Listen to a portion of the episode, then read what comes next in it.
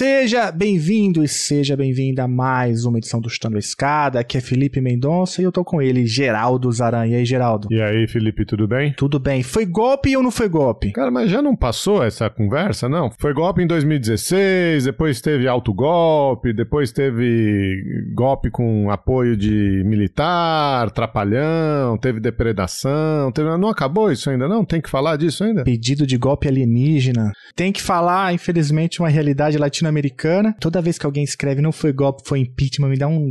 Sabe aquela taquicardia assim, ó? Começa a me dar um negócio? Não, eu faço essa brincadeira, mas tem que falar sempre, né? Porque se não falar, eles voltam, né? Então tem que deixar as coisas muito, muito claras e vigilância constante. Brincadeiras à parte, a gente recebe aqui o Danilo Martucelli. Ele é professor de ciência política do Instituto de Ciências Sociais da Universidade Federal de Uberlândia. Colega meu, tá do lado do prédio aqui, logo à frente. E a gente ainda nunca se viu, acredita? Eu acredito, cara. Eu ouvi a conversa toda, tava aqui gravando com você, você fica dando balão nos caras, né? Que absurdo, cara. Danilo, olha só, tá no ar aqui meu compromisso. A gente vai tomar um chopp em breve. Mas antes, a gente tem que produzir, né? Então o Danilo veio aqui falar um pouquinho sobre a pesquisa que ele tem realizado, sobre golpes na América Latina, neogolpe, como que caracteriza um golpe, se o debate está ultrapassado, se não tá, se esse fenômeno é indissociável dos, dos conflitos de classe, se pode ter golpe de esquerda, enfim, é um debate conceitual, é um debate, mas um debate importante, como você falou, né, Geraldo? É um debate fundamental, né? A gente acabou de viver quatro anos aí de muito retrocesso. É... O que tá ganho não tá dado, né? A luta é constante, porque as forças reacionárias vêm com tudo, né? É isso aí. É... E Geraldo, a trilha sonora tá especial, hein? Pois é, demoramos uma conversa inteira para descobrir que o Danilo é sambista, né? Então vai ter um, vai ter um agrado aí pros ouvintes. É, a gente vai tocar Douglas Germano, um dos, um dos maiores compositores aí do samba dessa nova geração. Parabéns pelo seu trabalho. Geraldo, para apoiar esse projeto, como que faz? Para apoiar esse projeto, você pode entrar lá em chutanoescada.com.br, descobrir uma das nossas três campanhas de financiamento coletivo, no PicPay, no Patreon ou no Catarse. Esse apoio é muito importante para a continuidade aqui do Chutando a Escada. O PIB cresceu ano passado, não é isso, Felipe? Já, né?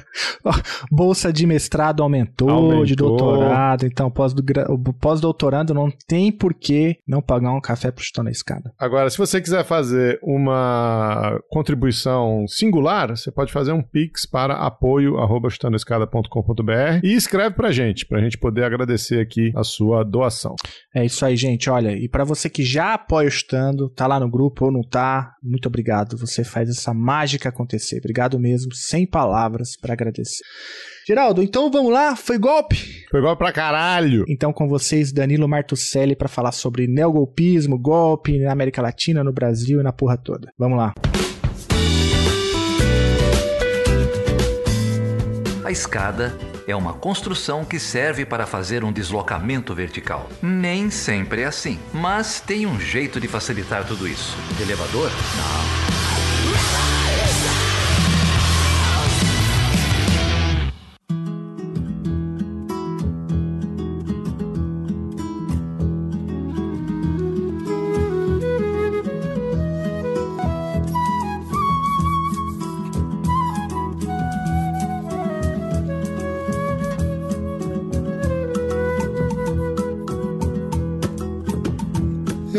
Sei de nada, não.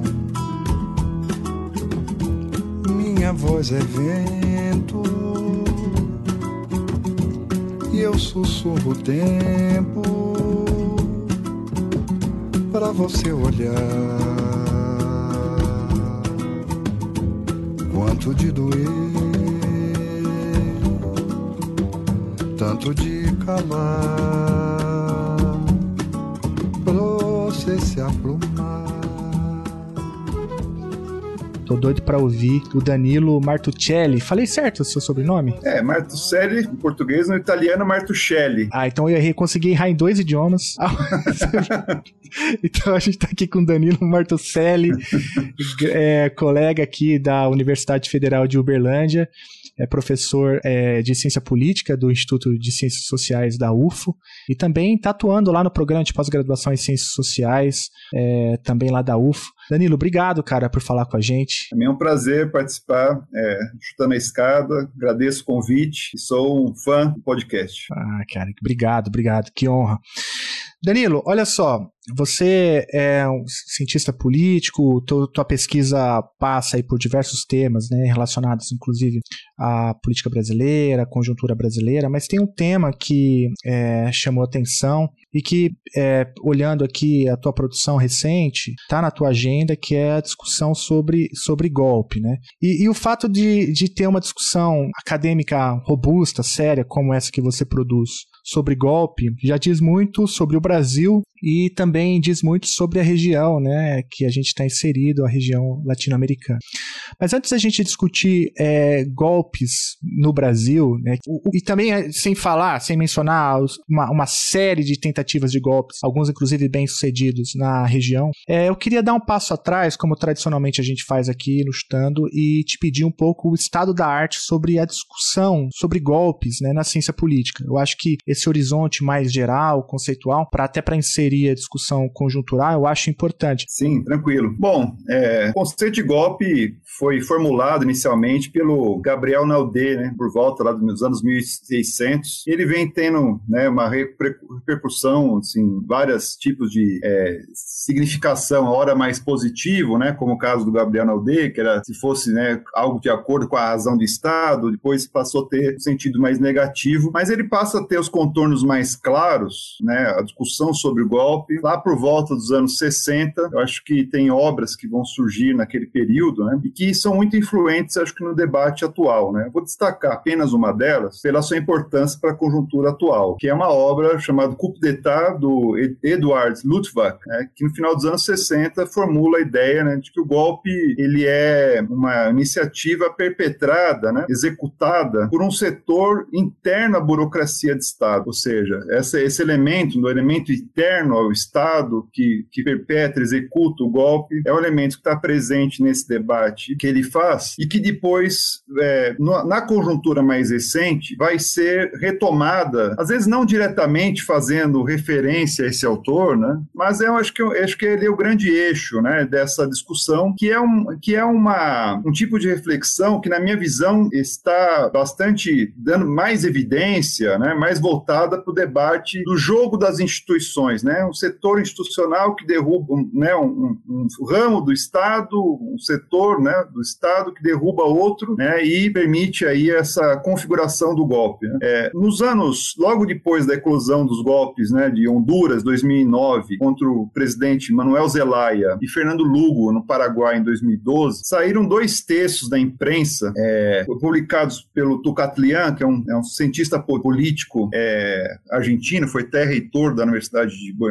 Aires, ele, ele procura indicar, formular essa ideia do neogolpismo, contrastando né, é, essa, né, essa ideia ao que né, ao fenômeno ocorrido nos anos 60 e 70 com as nossas, nossas não, né, com as ditaduras é, militares que foram, que se propagaram aqui no Brasil, no Brasil, na Argentina, no Chile, Uruguai, enfim, vários outros países da América Latina. Então, qual que era a ideia central, né, né, que está colocado nesse debate, que ele classifica como neogolpismo. Tem alguns elementos, fatores fundamentais. Primeiro que, diferentemente dos anos 60 e 70, quando você teve uma transição de um regime democrático para um regime ditatorial, aqui agora os golpes ocorreriam no interior da democracia, sem ruptura de regime político. Né? E aí, traduzindo aquela discussão do Luttwak no final dos anos 60, ele vai dizer mais ou menos o seguinte, agora os golpes não têm mais, não contam mais com tanques, armas, né, com, com a presença dos militares, né? Ou seja, os militares não são a força perpetradora do golpe. Agora, né, os, os golpes são perpetrados pelo parlamento, pelo judiciário, por outros agentes do Estado. Também nasce né, de agentes infiltrados no interior do Estado, mas não são os mais os mesmos agentes, não são os mais os militares. Né? Ele também aponta outros elementos que talvez nessa conjuntura mais atual não estaria mais presente a figura do imperialismo, das das grandes potências né, e suas intervenções no processo político dos países latino-americanos. E vai dizer, então, portanto, que a coisa seria aquele clima da Guerra Fria não estaria presente principalmente hoje nos golpes é, da América Latina. Pois bem, esse debate ele vai depois, é, enfim, ganhar ainda mais força nos anos seguintes na América Latina com a repercussão do golpe da Dilma, né, contra o governo da Dilma Rousseff, mas também vai ser questionado, vamos chamar assim, né, por uma corrente é, no interior da ciência política que também tem inserções em diferentes ramos científicos, que é a corrente institucionalista. Né? Os institucionalistas, de alguma maneira, possível classificar o próprio Luttwak a partir dessa, dessa corrente, porque ele, ele pensa muito a questão das instituições. Né? E os institucionalistas, podemos pegar um, um autor muito influente, né? como Aníbal Pérez Linan, que ele fez, é argentino, radicado agora no Canadá, ele fez escreveu uma obra de grande impacto aí sobre pensar as instabilidades das instituições presidenciais, né? é,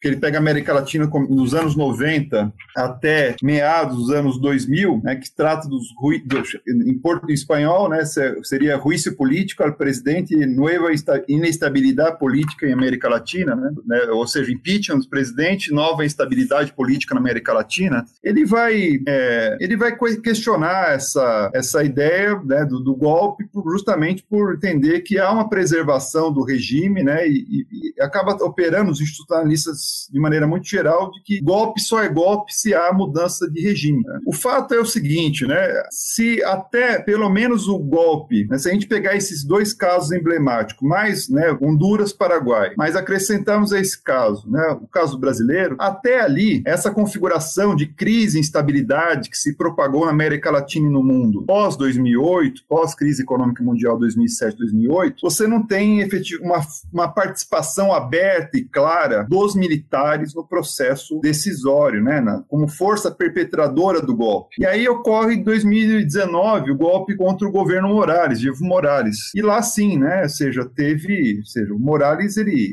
ele renunciou ao cargo 15 minutos, alguns minutos depois que o alto comandante do exército falou assim, é melhor você renunciar. E se, sem contar com motivos motim policial que precedeu a queda, motim também né, que esteve presente na tentativa de golpe contra o Rafael Correia em 2019, que mostra o seguinte, né, que além das forças armadas, você tem a participação hoje, né, de também em algumas situações de policiais de maneira aberta, no caso brasileiro, às vezes até de, no caso do Capitólio brasileiro, de conivência de militares que facilitam a entrada das pessoas no, na Praça dos Três Poderes, para dar um exemplo, né. Aí eu, eu entendo que a partir do golpe da Bolívia, me parece que essa tese do neogolpismo, a maneira como vinha sendo assimilada, vinha sendo defendida, né, agora não, é, não são os mais militares, são parlamento judiciário, lawfare, etc., foi perdendo força, né, não ganhou, né, aquela repercussão que tinha inicial foi se esvaindo, né, justamente por, por conta dos novos acontecimentos e agora o caso né, que chama atenção, que é o caso do Pedro Castilho no, no, no Peru, onde você tem já dezenas de mortos, pessoas que estão questionando né, a destruição do Pedro Castilho, isso também coloca em questão aí, bom, afinal de contas, será que os militares saíram de cena? E se a gente olha o Brasil também de Bolsonaro, presença depois do golpe, né? ele se elege, a presença que os militares passam a ter, né? acha que os militares deixaram de ser um ator, né, um agente irrelevante das, do que muitos institucionalistas chamaram de consolidação da democracia, né? quando estavam vendo aquilo que o Samuel Huntington chamou de terceira onda de democratização. Então, eu vejo que há um debate, né? esse debate do neogolpismo ele é muito influenciado por essas categorias, né, que pensa da força perpetradora ou executora do golpe. O que tem de neo, ele, ele pega esses setores que estão internos ao Estado, né, não são mais militares, mas são agora o judiciário e o parlamento. E eu acho que o central acaba caindo, assim, os autores, né, a bibliografia em geral acaba dialogando com essa com esse campo. Né. Eu queria chamar a atenção, né, um pouco para as limitações desse tipo de interpretação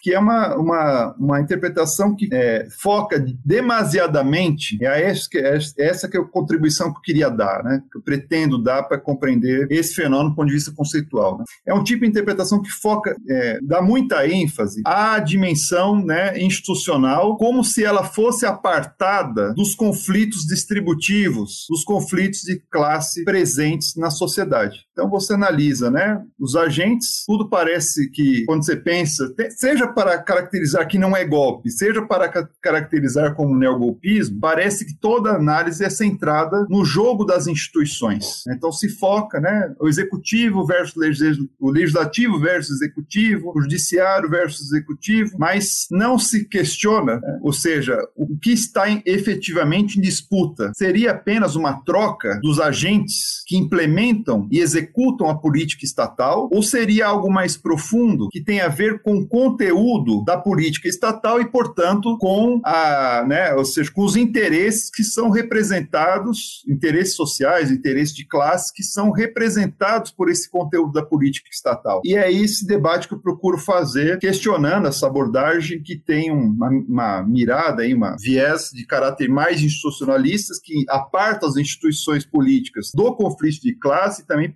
pensam a política separada da economia. Então, fazendo um painel, acho que seria um pouco esse é o um pouco meio campo da coisa para fazer esse debate, um pouco da sua trajetória. Há outras outras análises que foram têm sua importância para pensar a questão do golpe, mas eu acho que para a gente pensar a atualidade, eu vejo uma forte influência nessa nesse debate da força perpetradora e uma forte ênfase na questão das instituições, independentemente se, se, se o autor ou autora está defendendo que é golpe ou não. É, esse é um fato curioso, né? Que até nos textos eu discuto. Olha, os, quem fala em golpe geralmente está mais no campo crítico da análise. Mas, curiosamente, eles adotam um discurso que tem muita ligação com, com, a, com a questão, a perspectiva institucionalista. E tem uma outra dado também ser, ser destacado no texto do, é, do Gabriel Vitulo é, e do Fabrício Pereira Silva, chamado O que a ciência política não tem a dizer sobre o fenômeno no neogolpismo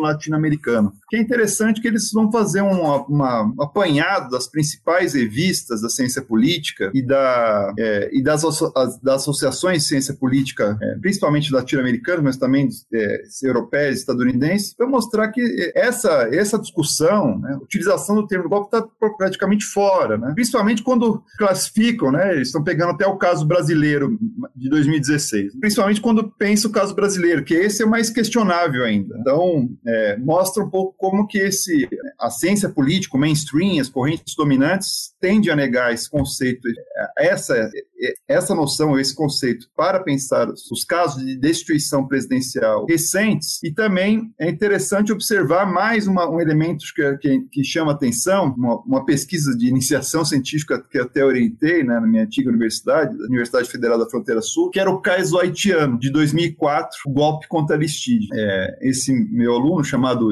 Edi Celestin, ele, ele sleep fez também uma, uma pesquisa lá sobre as revistas, nem sequer o caso haitiano é mencionado como caso de destituição presidencial. Né? Então tem os apagões aí no campo da ciência política, né, das ciências humanas em geral, que acho que é interessante quem está no campo da crítico, né, refletir, né, por que esses, por que, que negligenciam esses casos, por que, que não se pode falar em golpe? Será que golpe tem que cumprir uma mera função denunciativa que os atores utilizam como se fosse num Atlético e Cruzeiro, Corinthians, Palmeiras, Flamengo, Fluminense, né?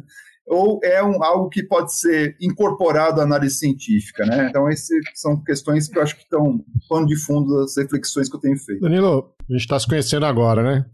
Você fez aí um apanhado sobre a, sobre a literatura e vou te fazer uma pergunta aqui um pouco capciosa. Eu acho que você mencionou alguns casos, mencionou é, Honduras, depois Paraguai, é, Bolívia, é, falamos do Brasil, né? Acho que são casos muito claros, mas é, de ruptura institucional, né? E aí depois até vou te pedir um pouco para explicar um pouco. A gente fala muito de lawfare, não sei muito se o, se o ouvinte entende o que é esse conceito e tal. Qual seria o, o critério na ciência política para a gente classificar essa ruptura como golpe. Porque você mencionou aí revistas, mencionou jornais e tal. Como que a gente classifica, por exemplo, o que a direita fez na Bolívia como golpe, mas um pouco antes tinha tido uma jogada política ali do, do Evo para concorrer novamente. É, a gente tem um episódio sobre isso com o pessoal lá do Observatório Político Sul-Americano de julho do ano passado. Quer dizer, ali já não teria uma, uma ruptura também de cunho golpista golpista, de quebra de regra do jogo, estou fazendo uma de advogado diabo aqui, né?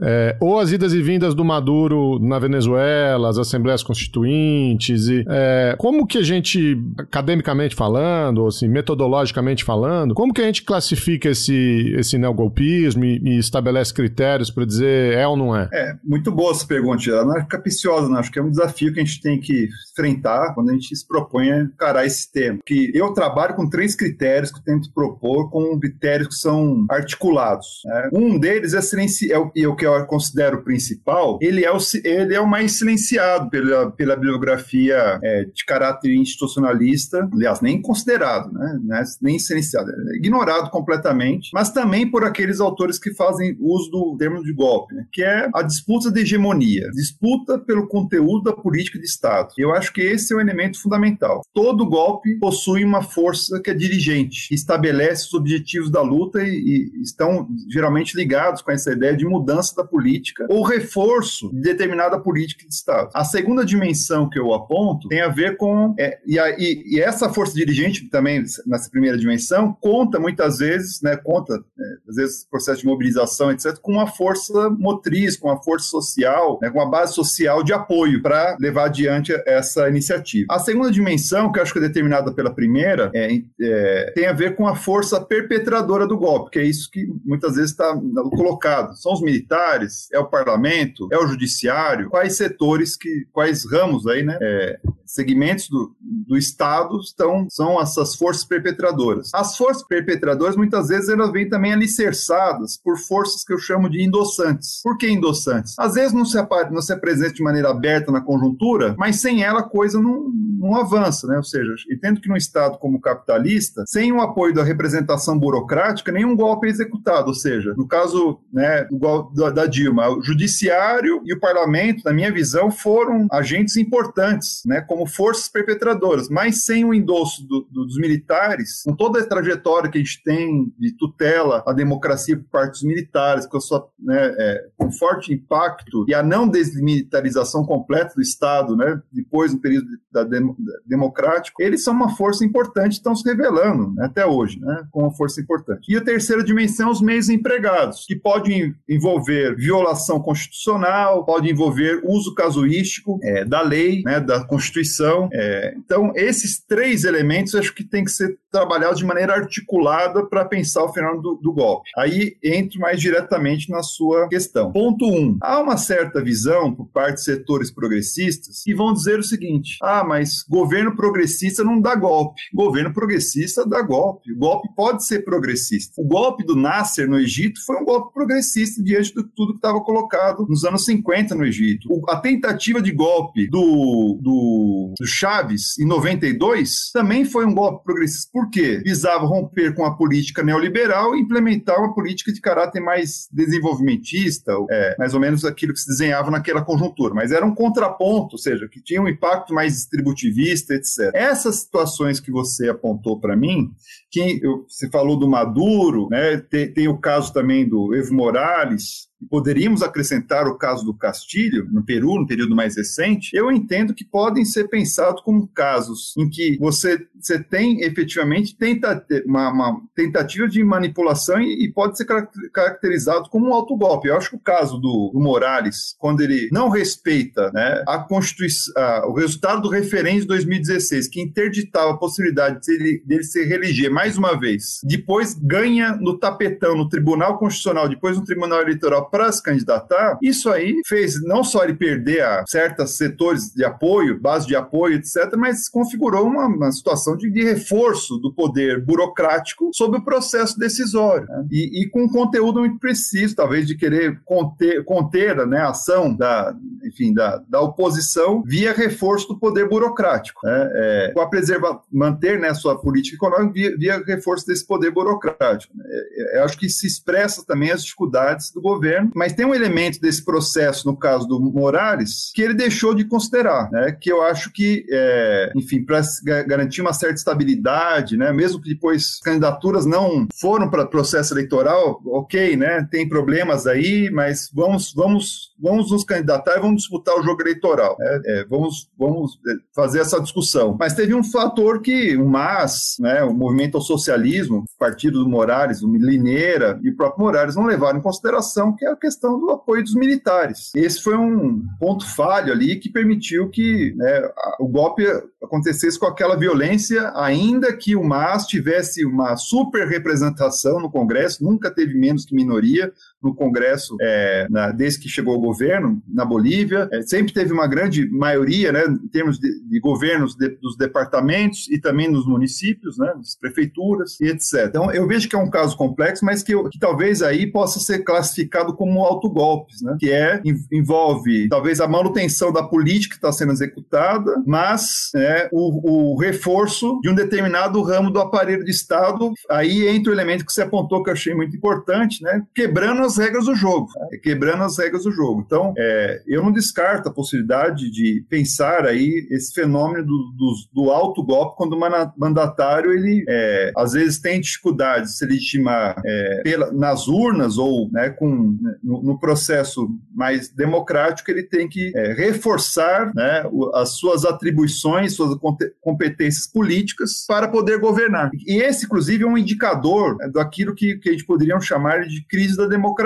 Muitos autores, essa discussão está colocada hoje, foi reforçada pela crise de 2007, 2008, tudo que veio depois, muitos, quantos livros saíram falando da crise da democracia. E um dos aspectos fundamentais para pensar a crise da democracia, eu acho que é essa, essa transformação da representação política, do parlamento, dos governos eleitos, né, em um aspecto mais subsidiário, mais secundário e um reforço do poder da burocracia, seja civil e militar. O que a gente vê em muitos cenários aí, no caso quando a gente fala do lawfare, né, lawfare eu entendo como um mecanismo que, que, que, que significa o reforço do poder judiciário sobre o processo decisório. Então a gente teve, né, como chama ativismo judiciário, politização do judiciário, é, eu vejo como esses elementos, né, e toda vez, então, portanto, que você tem um protagonismo, um reforço do poder burocrático sob a representação política, a gente tem um indicador de uma crise de, da democracia, uma deterioração da democracia, e se suprime a representação política, né, o voto, a gente passa para uma mudança de regime. Não chegamos a isso não chegou a acontecer na América Latina. Tivemos muito perto disso, estamos muito perto em muitos lugares aí no mundo afora, né, inclusive no Brasil. Né, em alguns momentos tivemos né, ataques ao Congresso, ao STF, é, no caso brasileiro, que esses elementos da crise ou deterioração da democracia liberal, né, não é a democracia socialista, estamos falando de democracia burguesa liberal, teve muito perto de acontecer. E o fenômeno dos golpes está tá conectado com essa, com essa dimensão da crise da democracia, porque é justamente esse reforço né, de, um, de um setor burocrático, né, de um de, de questionamento do sufrágio universal. É, a gente vê essa, esse elemento né, da, da chamada fraude eleitoral, principalmente na América Latina, tem vários processos aí, então, vira e mexe, estão falando em fraude eleitoral, que é uma maneira de limitar a participação popular mais ampla e os mandatários que têm apoio popular. Né? No caso, no caso latino-americano, para além desses casos que você colocou, acho que são bastante importantes aí, né? São governos que têm uma conexão mais com o campo progressista e que adotaram medidas, né, que podem ser pensados como autogolpes, né? É, e aí eu acho que também tem que pensar em o papel também que vem, né, das sabotagens, né, dos, dos, né, dos da intervenção intervenção dos Estados Unidos e de outras potências que vão também criando, né, tanto externo quanto internamente, constrangimentos, né, sufocando as tentativas, iniciativas de ampliação, né, da, da democracia ou da uma política mais é, enfim, mais distributivista, com igualdade social, ainda que não seja possível se manter de maneira plena no capitalismo, né? Esses são, esses, esses são casos específicos que acho que tem que ser pensados e eu acho que na maioria dos casos é, é, você tem um processo de fortalecimento da burocracia de Estado em detrimento das, né, da, da democracia de base, das comunas. Aí, mas no geral, esses golpes que a gente está tratando, que essas análises trataram como neogolpismo, eles têm uma marca muito clara, do ponto de vista do conteúdo da política estatal, que é a adoção de uma política neoliberal de caráter mais ortodoxo, né? ou seja, todas em todos esses casos, Honduras, Paraguai, é, Brasil, Bolívia 2019 e é, mesmo agora ali essa Claudina Boluarte, né, na Peru, a força que dirige o golpe, é, setor, a classe, né, os setores dominantes que estão é, sustent, dando sustentação a esse golpe, querem adotar um programa neoliberal mais radicalizado, ou seja, não querem saber de progressismo na América Latina. Então esse é um, um de, denominador comum, né, que eu acho que a gente pega nesses casos mais flagrantes. Mas concordo contigo que tem esses casos dos governos progressistas também que é, não, não quebraram regras do jogo, né? O caso, o caso do 2014 também, né, da dissolução da Assembleia Constituinte, da, Assembleia Lei, né, da, da, Venezuela. E esse caso do referendo da, é, da Bolívia são casos emblemáticos, né? Mas no caso da Venezuela também, com todos os problemas que a gente identifica, né, é, de autoritarismo, também de problemas na execução da política econômica do Maduro, comparado ao que foi o chavismo, acho que tem diferenças importantes aí. A gente teve o caso do Guaidó, né? É, enfim, colocado ali, projetado, né, inserido ali como né, um, presidente B, né? Enfim, que agora até a Câmara, né, o Congresso lá falou que não reconhece mais como presidente. Por conta também que mudou a relação, aí tem um elemento também da relação do Maduro com, com Biden, né? Tratativas começaram a ser tomadas, então, novamente, entra essa dimensão que eu acho que é crucial, é a disputa política de Estado. Os agentes que vão executar essa, né, essa tarefa, né, polícia do Estado, são muito determinados por essa dinâmica da disputa da hegemonia, né? Então, tem, tem muito a ver com a radicalidade que tem o conflito de classe. Nos anos 60, 70, você tinha mudanças de grande magnitude da política estatal que implicou mudança do regime. Hoje, né, mesmo né, o que se tem, né, ou seja, de, de progressismo, é, estava aquém daquilo que a gente, por exemplo, discutia, né, quando a gente pensa assim, né, pô, o contexto do governo João Goulart no Brasil, você tinha discussão de reforma de base, você tinha discussão, você tinha a Revolução Cubana, os ventos da Revolução Cubana soprando na América Latina, focos guerrilheiros, é, ainda que na, na hora H, né, a, do golpe, a, as massas não conseguiram resistir, não tinha capacidade para isso, mas tinha a Liga Camponesa, tinha é, a União Soviética, tinha a China. Agora você tem uma, uma, uma, uma situação muito mais acuada, né? ou seja, ou seja um, um progressismo muito mais desbotado e, e talvez os meios necessários para remover esses esses governos progressistas sejam, sejam mais fáceis, né? Seja, seja, você não precisa de recorrer a tanques e armas da maneira como era necessário no outro período onde o conflito distributivo estava mais agudo. É. E, e, e, vejo que é isso um pouco que está colocado, né? Essas, esses golpes no interior do regime, né? A capacidade de pegar as brechas que está na lei, as lacunas, né? E impor uma quebra do jogo a partir da correlação de forças, né? Eu acho que isso é um elemento que está colocado. Né? Não sei se respondi a sua pergunta, mas eu chamaria sintetizando atenção para duas questões fundamentais. Golpe de Estado não é só coisa da direita, não é só coisa de neoliberal. Pode ser adotado também por forças progressistas e, e a história está tá marcada por eventos né, que, que, indicam isso, né? Porque, na minha visão, o central do golpe é a disputa pelo conteúdo da política estatal, disputa pela hegemonia, né? disputa pela hegemonia. Ponto dois, é, há uma tendência né, de golpes sendo, é, na América Latina, essa tendência maior, que se mantém o regime até realiza é, eleições no momento seguinte, né, dois, três anos, né, mas o governo que vem no lugar tende a aplicar um neoliberalismo mais ortodoxo. Né? E, diferentemente do que muitos pensavam, né, com a crise de 2007, 2008, que o neoliberalismo está em crise, o neoliberalismo dobrou a aposta a partir de 2008. E, e até o que a gente tem de progressismo hoje está muito aquém do que foi em 2010, das experiências de 2010. Né?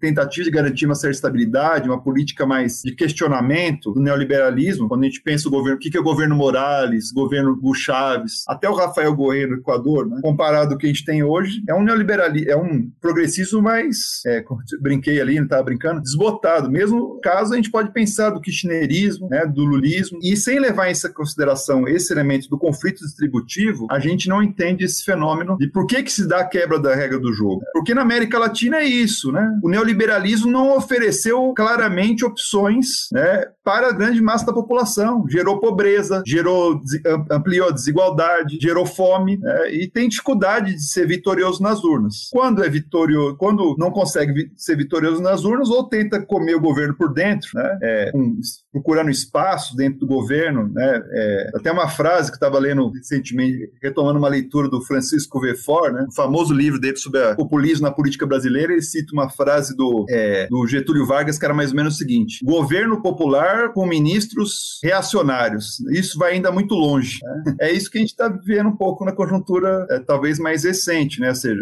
que você tem essa um progressismo, né, mas você tem a chantagem, setores que tentam inibir esse progressismo, seu avanço, e se não é possível internamente, né, é, é, é essa chantagem, avançar, ele vai avançar, ele vai é, é ganhar espaço pela via do golpe vai ser resolvido a partir do golpe. Voltando ao caso dos progressismos, né, aí que foram, talvez tiveram um caráter mais rupturista em relação ao neoliberalismo no passado, né, que é o caso boliviano e o caso venezuelano, é, é, eu vejo que há, há dificuldades também para esses países, né, limitações, é, enfim, quanto economias que dependem, às vezes, é, não, tem, não tem um parque industrial amplo, tem dificuldades de industrialização, depende muito da, do extrativismo, é, e tem dificuldades de, é, as principalmente quando estão na situação de isolamento, e, avançar em políticas mais, mais robustas, né? O caso da América Latina foi isso. Os governos começaram também a ter, enfrentar mais dificuldades com, quando um a um dos casos dos governos progressistas foram ruindo. Enfim, perderam a retaguarda que tinha para avançar em medidas mais ousadas. Né? Então, acho que é um quadro meio complexo para pensar essas, esse,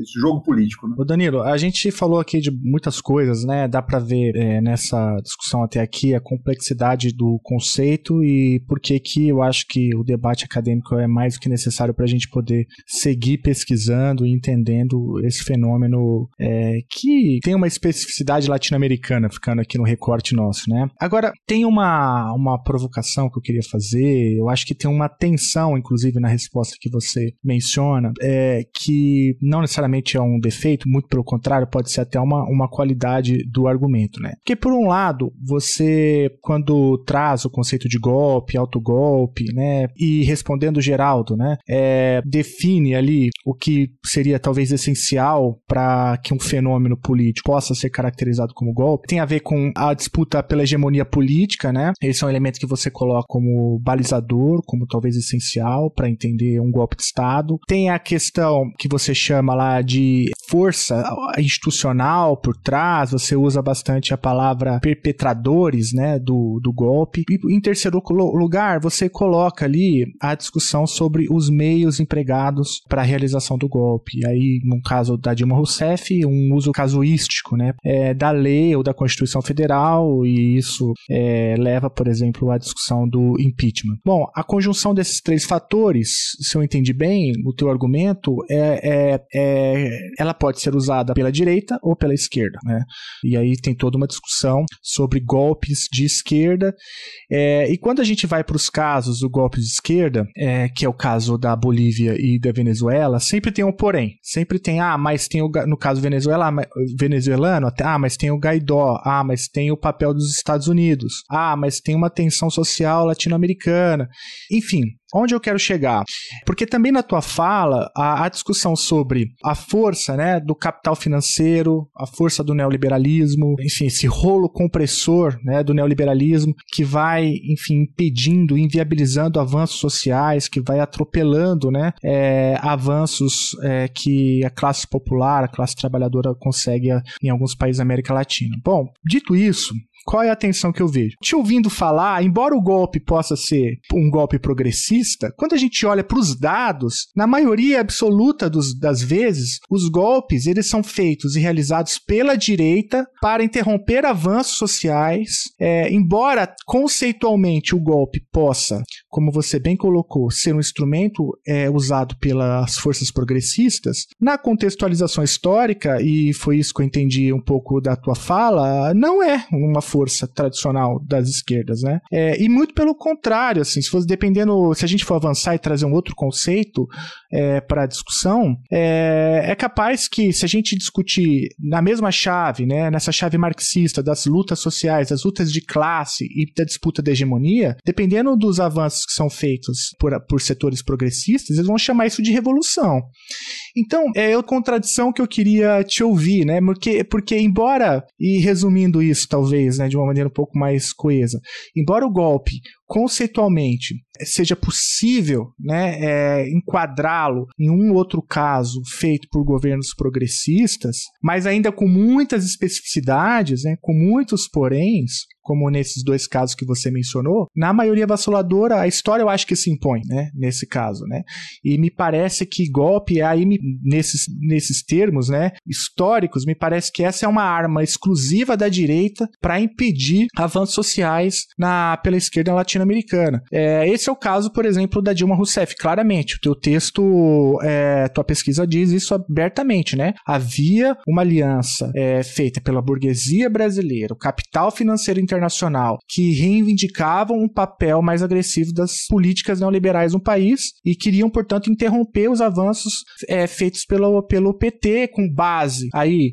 é, também com uma base social na classe média, que aí usam né, forças institucionais como Lava Jato, Congresso Nacional, Parlamento e tal, para usar casuisticamente a lei do impeachment para tirar a Dilma. Agora, enfim, é essa provocação que eu queria fazer. Eu não sei se eu me fiz claro, né? É, eu queria que você reagisse um pouco pouco a isso. Estou de acordo com você, Felipe. Eu acho que tendencialmente é isso mesmo. Né? Ou seja, quando a gente tem, principalmente no quadro de uma democracia, porque também às vezes tem golpes que envolvem a transformação de uma ditadura numa democracia. Né? Acho que o que precedeu a chamada Revolução dos Cravos foi isso. Mas a questão é o seguinte, né? É, a tendência é, é, é, essa e tem uma razão de ser, na minha visão. Qual que é a razão de ser dessa tendência à direita? Ser um instrumento utilizado predominantemente, historicamente, pela direita. É quando a direita se mostra como com, dificuldades de ter é, apoio político, apoio eleitoral nas democracias. Né? Quando você adota políticas que danam as condições de vida da maioria da população, é difícil que essa, essa, assim, essa população dê legitimidade para governos que né, são contrariam seus interesses no longo prazo. É essa dificuldade que a gente começou, começou que a gente percebe na América Latina desses governos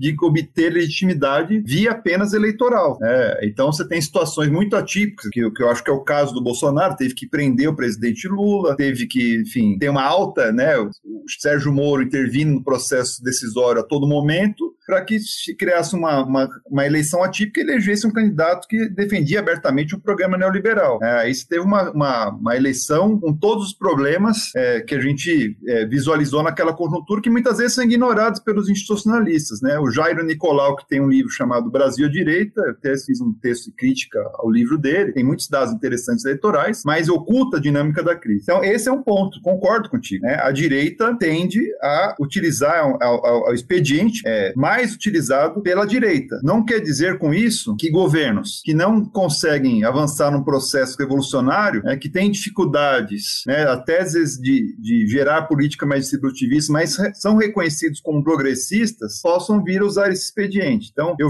aí eu acho que tem um elemento também que eu acho que é importante para, conceitualmente, a gente pensar a distinção entre golpe e, e, e revolução. Eu tendo a compartilhar um pouco os argumentos que a, né, um pouco a escola altusseriana, aqui no Brasil, Armando Boito, a minha colega Angela Lasanha, Décio Sais, é, também tem na Itália Maria Turqueto, Charles Bettenet, etc., pensam uma, uma, uma, distinção muito importante, que é a distinção entre processo de reprodução e processo de transição. Os golpes estão ligados aos processos de, de reprodução, a luta de classe no sentido fraco no termo, por isso que eu insisto, né, acompanhando um pouco a leitura que o Armando Boito Júnior faz, e falar em conflito de classe. São conflitos que são no interior da ordem desse Estado, são limitados a esse Estado, não são de ruptura com o capitalismo, com o capital. Outra coisa é a revolução, que aí envolve a transformação, pegar uma ideia que o Gramsci trabalha, né, a transformação do Estado em seu conjunto. E tem que mo modificar o conjunto do aparelho estatal e o conteúdo da política e, por, e né, da, da, política estatal, né, a mudança da classe que está no poder, etc. Né. Então, feita essa distinção, que a gente pode pensar um pouco essa, essa, essa dimensão do golpe conectado ao conflito distributivo de classe, no processo de reprodução social, com limitações, né? Com limitações que, é, ou seja, é um expediente, concordo contigo, que é mais utilizado pela direita, porque ela tem dificuldade de ter legitimidade nas urnas por executar uma política que tendencialmente é refratária, danosa para os interesses populares, né? mas também pode ser, aí podemos pegar assim o seu, seu comentário e dizer o seguinte, de maneira mais é, excepcional ser também um expediente é, utilizado por forças progressistas, a depender da conjuntura. É, eu, eu, vejo um pouco essa.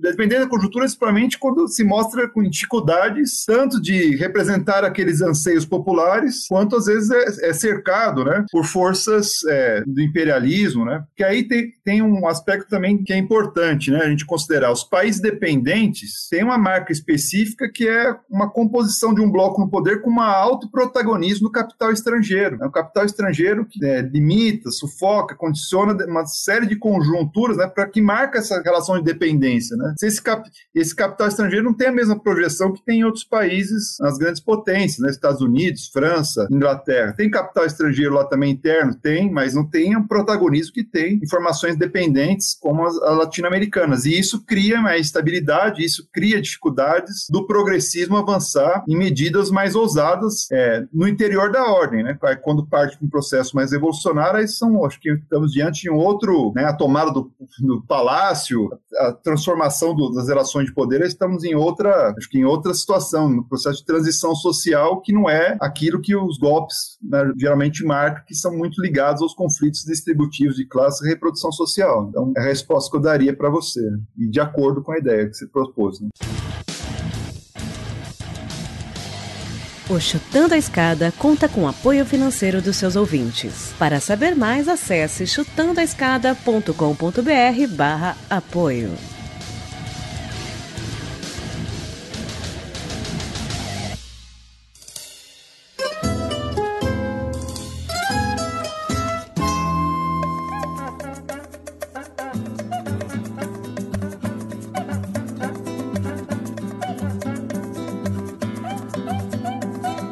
Oratório para Nossa Senhora com rosa de plástico e luz. Um São Jorge, um retrato pintado e um sacré que é de Jesus. Iemanjá, Buda e Julimã, pés de arruda, espada de Ogum, figa, vela, alecrim, preto velho, dois, dois. E um pão de Santo Antônio na lata de arroz. É a falha, é tralha, é calha, é malha do chão.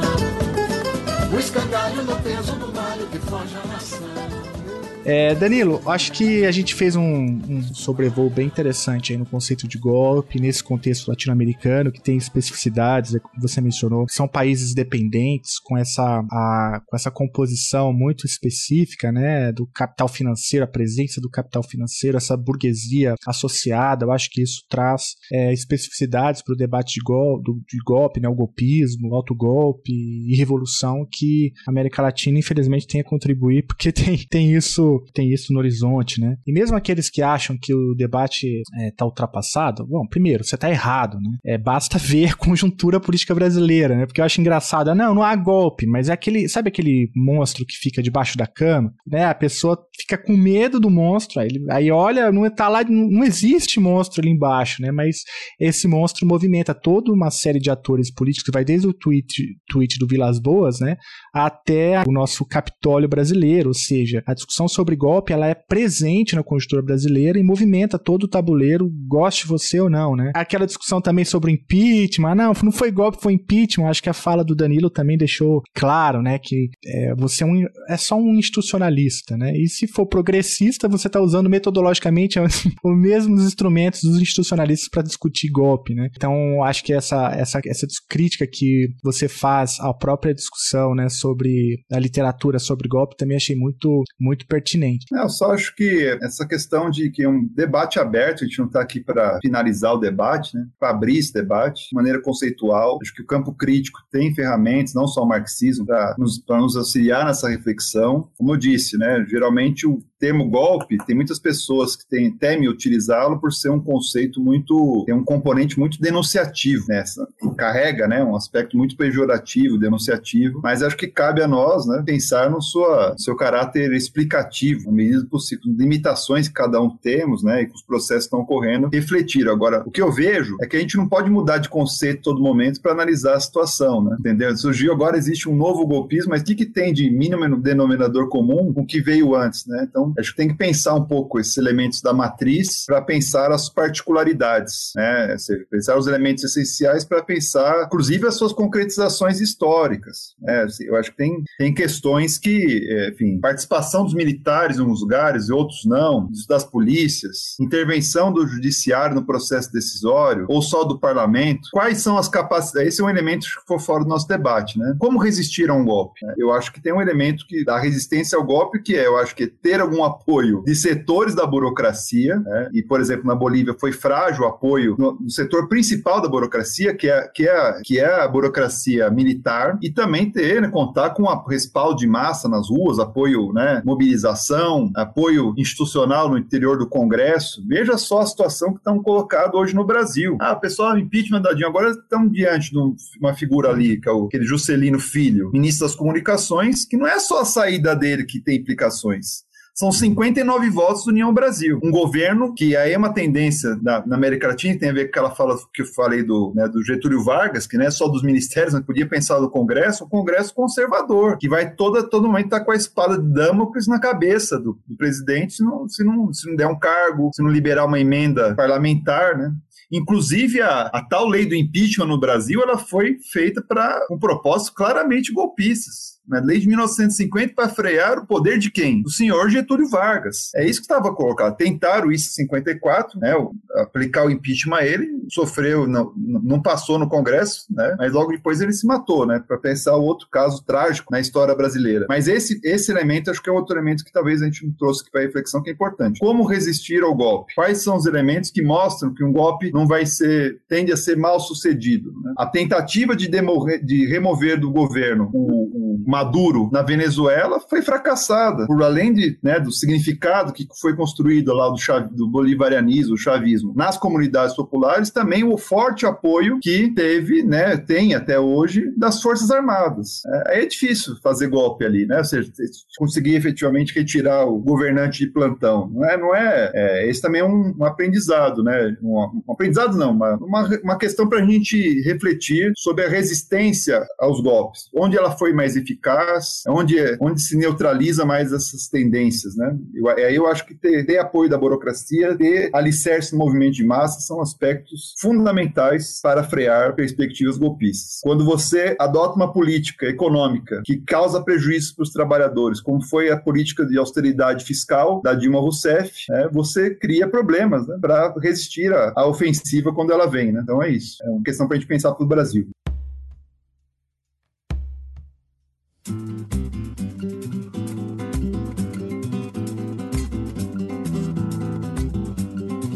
Foi na Alemanha que a escumalha fez armas virarem leis.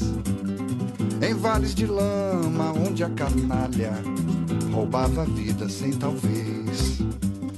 É um vale a couto, sangue e mentiras, vitória da insensatez crianças matando, imitando tiras, vale da morte, estupidez.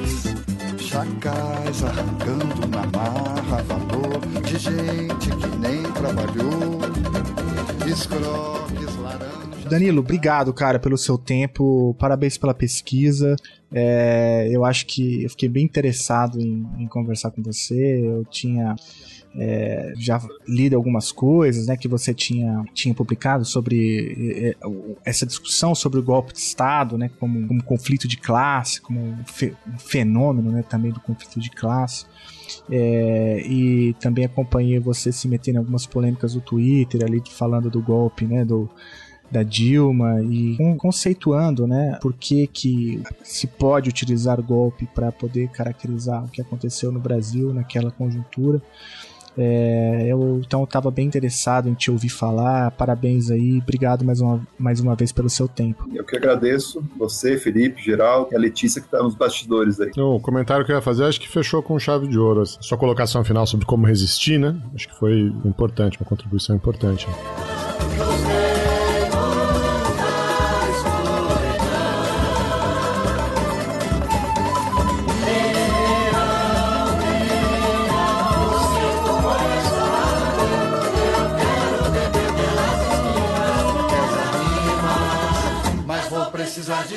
Foi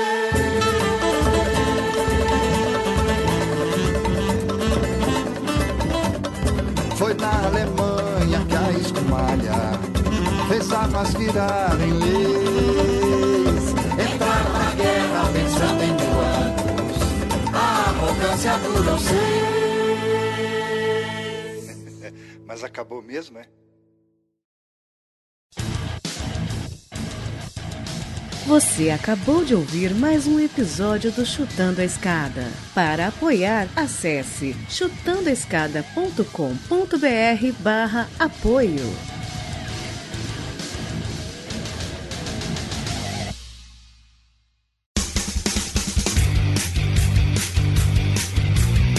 Cortes, edição de podcast.